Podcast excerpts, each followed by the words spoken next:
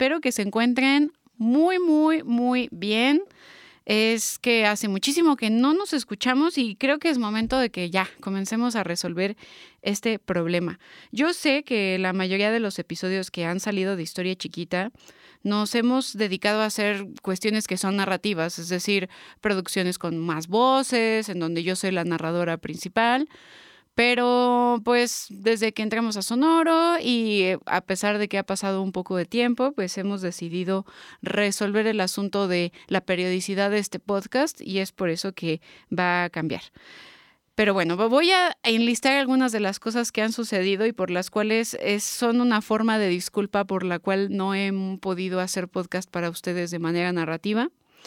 El primero es que en el inter de que hubo una pausa de este podcast, eh, salió un libro que obviamente voy a anunciarles aquí para que se atrevan a ir a comprarlo y leerlo y que si quieren hacer algún comentario o algo, pues estoy súper abierta. Es un libro de historia chiquita que pueden conseguir en su librería más cercana. También está en Amazon o Mercado Libre y se llama Historia chiquita, los personajes, barrios y recetas que dan color y sabor a México. Es un libro que hice con muchísimo cariño, que tiene recetas de mi familia y va con cuestiones de historia del mundo y de México. Hay mucha gente que quedó fascinada con una de las historias que explica por qué comemos palomitas de maíz. Así que no les voy a decir por aquí por qué, para que se animen a comprarlo. Y bueno, el segundo es que en ese mismo Inter que salió el libro, hay hubo una temporada nueva de Historia Chiquita que ahora está disponible en Podimo, la cual eh, cuenta un poco la historia del asesinato de León Trotsky. Bueno, no un poco, bastante. Es la historia del asesinato de León Trotsky. Y bueno, fue un agasajo poder trabajar con actores como Axel Arenas, quien hizo la voz de Ramón Mercader, el asesino de León Trotsky, eh, Francisco Plancarte, que es un artista del grabado que nos hizo la voz de León Trotsky, porque además se parece físicamente a León Trotsky, o al menos yo pienso eso. Y bueno, el tercer anuncio, y ya vamos por el, ya damos un cuatro, este es el tercero, así que falta uno, es que por fin me titulé de la maestría, de la que siempre hablé en mis TikToks, Reels, posts de Instagram, etcétera. Y obviamente, pues ahora ya me pueden llamar maestra con el título en mano. Y aunque a mí me gusta más que me digan por mi nombre, Sara o Sari, bueno, pues si alguien necesita el título nobiliario académico de maestra, bueno, pues ya, ahí lo tienen. Estoy muy contenta y esa es una de las tantas razones que estoy enlistando por las cuales nos tardamos muchísimo en hacer otro podcast. Y el cuarto es que además ahora estoy compartiendo un espacio en Ibero 99 con Claudia Arruñada, académica de la Universidad Iberoamericana, que vamos a tener pronto por acá y está todos los martes a las cuatro y media de la tarde. Se llama La Botica Digital. Y también me pueden encontrar los jueves a las 3 de la tarde con Susana H. en Reactor 105.7 en Huele a Nuevo donde vamos a estar en una sección llamada Agujero de Gusano y donde hablamos también de historia y como su relación con cosas que uno diría, ¿qué onda? ¿Cómo es que esto pasó? ¿no? Entonces, por ejemplo, relacionamos por qué Sergio Mayer se, relaciona con la Revolución Mexicana, por ejemplo, o por qué el chocolate tiene relación con la ópera. Entonces, bueno, es un programa que, que disfruto también muchísimo hacerlo. Y el de Claudia, este, con la Botica Digital, es un programa en donde les damos un poco más de contexto de las cosas. la semana eh, del concierto de Taylor Swift platicamos mucho acerca de qué es la Beatlemanía, la Swiftmanía, eh, la listomanía. E hicimos este, definiciones de todas estas cosas y estuvo muy divertido. Entonces, pues espero que nos escuchen por ahí en Ibero 99, martes 4 y media de la tarde y en Rector 105.7 a las 3 de la tarde en Huela Nuevo con Susana H en la sección de Agujero de Gusano. Entonces, bueno, como los que les estaba diciendo, estas fueron las razones por las cuales no hubo podcast y por lo que ya no quiero seguir sin compartirles este, este hermoso podcast que a mí me gusta y he decidido cambiar la dinámica. Esto obviamente también hay que reconocerle a Susana Medina de Mezcas Abruptas, quien me propuso esto y me pareció una muy buena idea y por eso la estamos adoptando, donde nos vamos a escuchar cada semana pero cada semana pues es imposible que podamos hacer un podcast narrativo como usualmente las primeras tres temporadas de Historia Chiquita era. Así que cada semana tendremos un podcast en donde yo platico con ustedes y contesto preguntas. Dos, dos, podcasts al mes van a ser de preguntas que ustedes nos mandan. Uno va a ser de un invitado especial, del cual obviamente habrá video también y subiremos el video a nuestro canal de YouTube. Y el cuarto pues es su entrega como siempre había sido mensual, aunque me fui como tres años de la vida del podcastero, pero cada mes también saldrá un podcast narrativo. Así que pues no me quiero ir ya con más rodeos. Eh, y em, vamos a comenzar con ustedes con una de las preguntas dentro de esta dinámica. Y es que hace algunos días eh, en el canal de difusión de nuestro Instagram armamos con algunos seguidores de Historia Chiquita eh, que me enviaran sus preguntas, sus dudas sobre historia que ellos tuvieran y que yo les iba a contestar por acá.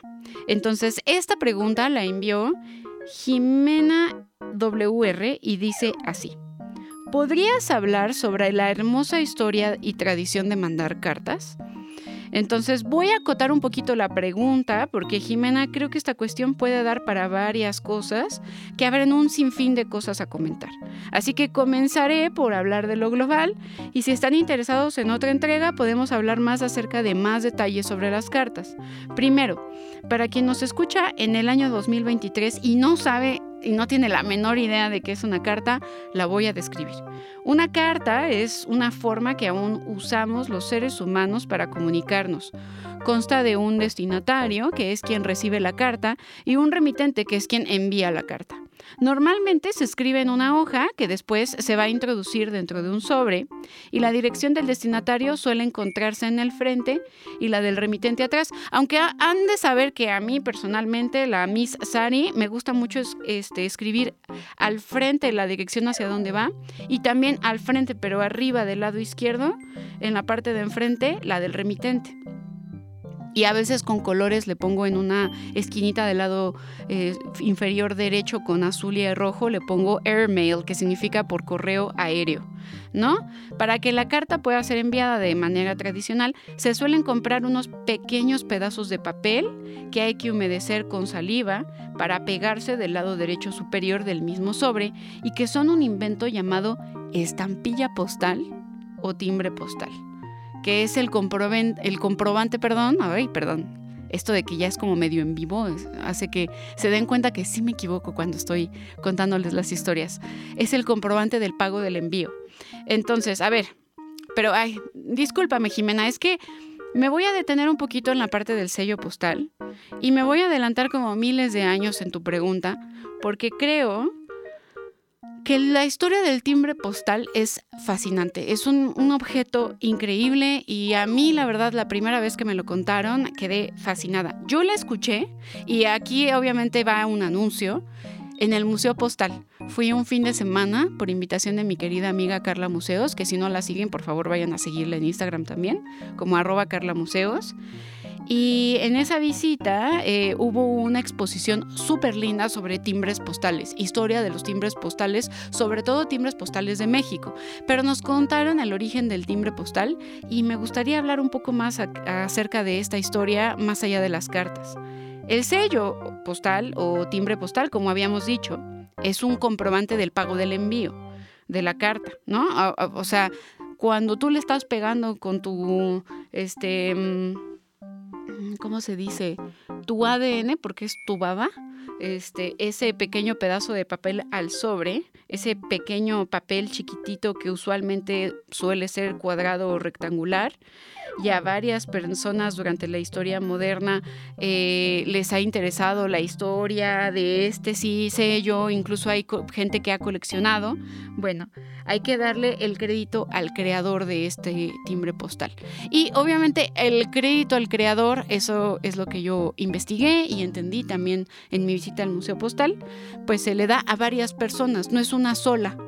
Entonces vamos a ir primero por la primera persona a la que se le da el crédito. Algunos dicen que el más antiguo el más antiguo sello postal, fue creado por un comerciante inglés londinense llamado William Docra o Dockers. Docra sería como el nombre en inglés antiguo y en algunas fuentes lo pueden encontrar como William Dockers. Y su compañero Robert Murray en el siglo XVII, es, decir, por ahí del 1600, por si se, les hacen bolas o chilas peras el engrudo, es 1600, es decir, el año en específico de 1680 y habían creado el London Penny Post, un sistema postal que tenía como función entregar correo en la ciudad de Londres y algunos de sus suburbios por la suma de un penique o penny. La confirmación del pago era utilizando un sello que decía pagado o paid en inglés, ¿no? Con varias letras que se ponían en el centro del sello que indicaban de dónde estaban siendo enviadas. Por ejemplo, podían verle una L o una W y, por ejemplo, W eh, que tenía que ver con la inicial de alguna de las ciudades, ¿no? Aunque, bueno, hay otros como nuestros queridos amigos eslovenos que por cierto, tienen una ciudad hermosa que a mí me encanta, que se llama Ljubljana, a la que si no han ido y no, han tenido oportunidad de ir, en el punto en el que digan me voy a Europa del Este, tienen que visitar Ljubljana. Eh, y que si quieren que les cuente un poco de sus castillos, eh, pues aprovecho para decirles que pueden dejar una em, calificación positiva dentro de su podcast o pueden mandarme un mensajito y con mucho gusto en otra entrega platicamos acerca de los castillos de Eslovenia. Pero bueno, en Eslovenia se le atribuye al señor Lovrenk Kosir la creación de la estampilla postal. Claro que en aquella época Eslovenia era parte de Austria-Hungría, ¿ok? Así que es por ello que este señor trabajaba en Viena y propuso en el año de 1835, el siglo XIX, que se hiciera un cobro específico para las cartas en el Departamento de Comercio en Viena. Y aunque sí se consideró en algún punto, pues la rechazaron. Entonces, esto nos lleva al que usualmente se le reconoce con todo el crédito, aunque más tarde también se incluyó a James Chalmers, pero al que se le reconoce usualmente en el mundo popular, universal, de la historia de los timbres postales y todo esto, que es el señor Sir Roland Hill, que obviamente adquirió el Sir después de que hizo este, este increíble suceso que son los timbres postales, ¿no? Era un hombre perteneciente al Reino Unido y específicamente a Inglaterra, que es recordado por muchos como una persona que estaba deseosa de un cambio social y político. Incluso si lo buscan por ahí, eh, algunos lo ponen como, como especialista en reformas políticas, ¿no? Y por ello buscó de manera activa que se hicieran modificaciones al sistema postal de su país. Ojo, eh, hay que entender que pues era una cosa bastante complicada, ¿no? Ahora mandamos un correo y llega, ¡plim!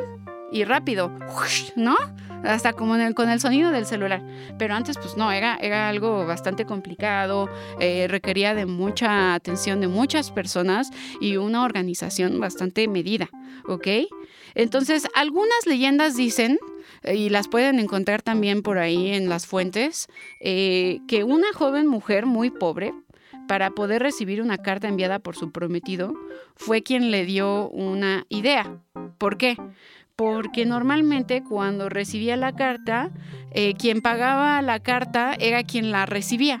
Así como cuando antes, hace algunos años, que seguramente algunos de los que me escuchan sí les pasó, que les llamaban por teléfono y les decían, ¿usted tiene una llamada por cobrar? Bueno, antes también las cartas eran como una carta por cobrar. Entonces te llegaba la carta y tú la tenías que pagar para recibirla. Eh, entonces, el que recibía la carta podía denegarse a recibir lo que se mandaba e incluso la gente se ideaba formas bastante interesantes y curiosas de, velar el mensaje antes de recibir la carta. Es decir, tal vez con algunas letras distintas, eh, en forma de código, se mandaba un mensaje bastante corto para que cuando te dieran el sobre y tú dijeras, ah, no, no la quiero, tú podías pues digamos que adivinar lo que venía en la carta y ya te negabas al pago. Incluso pues este pues la veían y se negaban a recibirla, ¿no? Entonces, después de un tiempo, específicamente el 4 de enero de 1837, este señor, William Docker, eh, dio a conocer un panfleto eh, que no iba a ser público en, ese momento, en donde sugería mejoras al servicio postal. En él, entre algunas de las otras cosas para mejorarlo, incluyó este pequeño cachito de papel con una mezcla aglutinante, es decir, el, el pegamento en la parte de atrás que pudiera adherirse al sobre, y también propuso pagar por el peso, de acuerdo con una tarifa y no por la distancia del kilometraje recorrido, porque antes se pagaba por, el, por la distancia que recorría la carta, ahora no, era un, estándar por el peso de esa, de esa carta. Por lo que así saldría el primer timbre postal donde aparece la reina Victoria y tendrá tal éxito que Roland se convertirá en el director de correos en Reino Unido. Este final, este sistema va a ser incluido de manera final en, a lo largo de todo el mundo. Y ahora, bueno, la gente que recibe cartas siente mucho amor en su corazón por el detalle, ¿no? Eh, va quedando en desuso, pero yo, bueno, personalmente yo todavía tengo esta práctica de que me voy de viaje y voy a un museo y compro una hermosa postal del museo al que fui con una obra que me gustó y se la mando a mis amigas o a mis amigos y entonces mis amigos muy felices a veces suben la foto y dicen, ay, qué hermosa carta, ¿no? Y bueno, aquí me gustaría decirles que además algunos sistemas postales usan el símbolo de la trompeta, pero yo les prometí que este podcast no iba a ser muy largo, así que si les gustaría que hablara de por qué algunos eh, sistemas postales en el mundo usan en su logo una trompeta, pues déjenmelo en una story en Instagram o eh, pueden expresar su interés con una calificación positiva en Spotify porque me encantan las calificaciones positivas. Y si quieren que se las cuente, pues no se olviden también de unirse al canal de difusión y vayan a seguirme a mis redes en Instagram como arroba historia y en Twitter como historia chiqui o en TikTok como historia chiquita. En el post eh, de Instagram que voy a subir con este podcast, pueden encontrar algunas de las show notes o bitácora donde les dejaré pues más cositas como por ejemplo la imagen del timbre postal de la reina Victoria. Y antes de irme quiero aprovechar este espacio para hacerles una recomendación del libro de mi queridísima amiga Alejandra Ibarra Chaul, quien acaba de lanzar un trabajo de ensayos llamado Causa de Muerte, Cuestionar al Poder, donde habla de las razones sobre por qué matan periodistas en México. Bueno, hasta aquí me voy a quedar. Mil gracias por estar por acá y, ah, Jimena, quien me mandó la pregunta, Perdón, porque creo que sí me fui por otro lado sobre la historia de mandar cartas, pero espero que hayas disfrutado mucho este episodio de la nueva historia chiquita. Te mando un abrazo y nos vemos pronto, la semana que viene. Bye. Existe un umbral que se abre cuando la oscuridad es profunda y tres campanadas separan la noche. Si lo cruzas, cierra los ojos, escucha y descubre lo que se oculta detrás de eso que llaman realidad. Sonoro presenta Sapiens Arcanas, Secretos y Misterios, donde mitos y hechos se muestran ante tu mente y donde solo tú podrás resolver las preguntas para llevar luz a la verdad. Sapiens Arcanas, Secretos y Misterios, disponible en cualquier plataforma de podcast. ¿Estás listo para convertir tus mejores ideas en un negocio en línea exitoso? Te presentamos Shopify. Tal vez no lo sabías, pero nuestro podcast More Than Mamis es un negocio y lo empezamos por supuesto para desahogarnos y hablar sobre la maternidad, no para convertirnos en expertas de ventas y del e-commerce. Así que sí, necesitábamos ayuda para vender nuestro merch y poner en marcha nuestra tienda. ¿Y cómo suena con Shopify? Llegó otra venta. Shopify es la plataforma de comercio que está revolucionando millones de negocios en todo el mundo. Ya seas un emprendedor desde tu casa o desde donde sea, Shopify es la única herramienta que necesitas para iniciar, administrar y hacer crecer tu negocio sin dificultades. Con Shopify puedo gestionar pedidos, envíos y pagos desde cualquier lugar, brindándote toda la información y estadísticas de tus ventas al detalle. Regístrate para un periodo de prueba con tan solo un dólar al mes en shopify.com barra sonoro, todo en minúsculas Ve a shopify.com barra sonoro para llevar tu negocio al siguiente nivel. Shopify.com barra sonoro.